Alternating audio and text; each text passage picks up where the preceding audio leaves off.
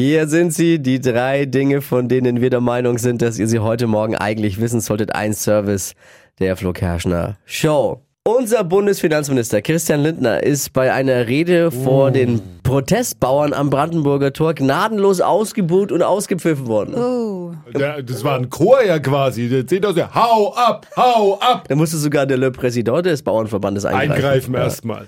Äh, Also Christian Lindner muss sich gefühlt haben wie der Wendler in Wacken wahrscheinlich. So.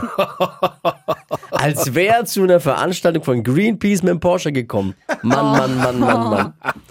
Rotwein bereitgestellt? Ist, er, ist kühl, äh, Rotwein kühl gestellt? Ach nee, macht man ja nicht. Ja, heute Abend. Handball-Nationalmannschaft Deutschland gegen Frankreich. Oh. Ja, ich glaube, aber wir haben gute Chancen gegen Frankreich. Ist ja kein Fußball.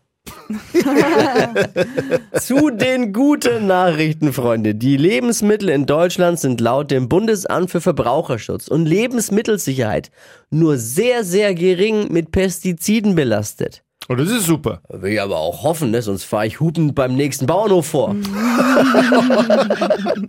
noch, noch naturbelassener sind nur noch die Kakerlaken im RTL Dschungelcamp. Das waren sie, die drei Dinge, von denen wir eben der Meinung sind, dass ihr sie heute Morgen eigentlich wissen solltet. Ein Service eurer Flo Kerschner Show. Damit äh, die Frage ready für einen Dienstag. Yes, Yes. nix mit Hau ab, hau ab. Wir bleiben. Hör zu, hör zu.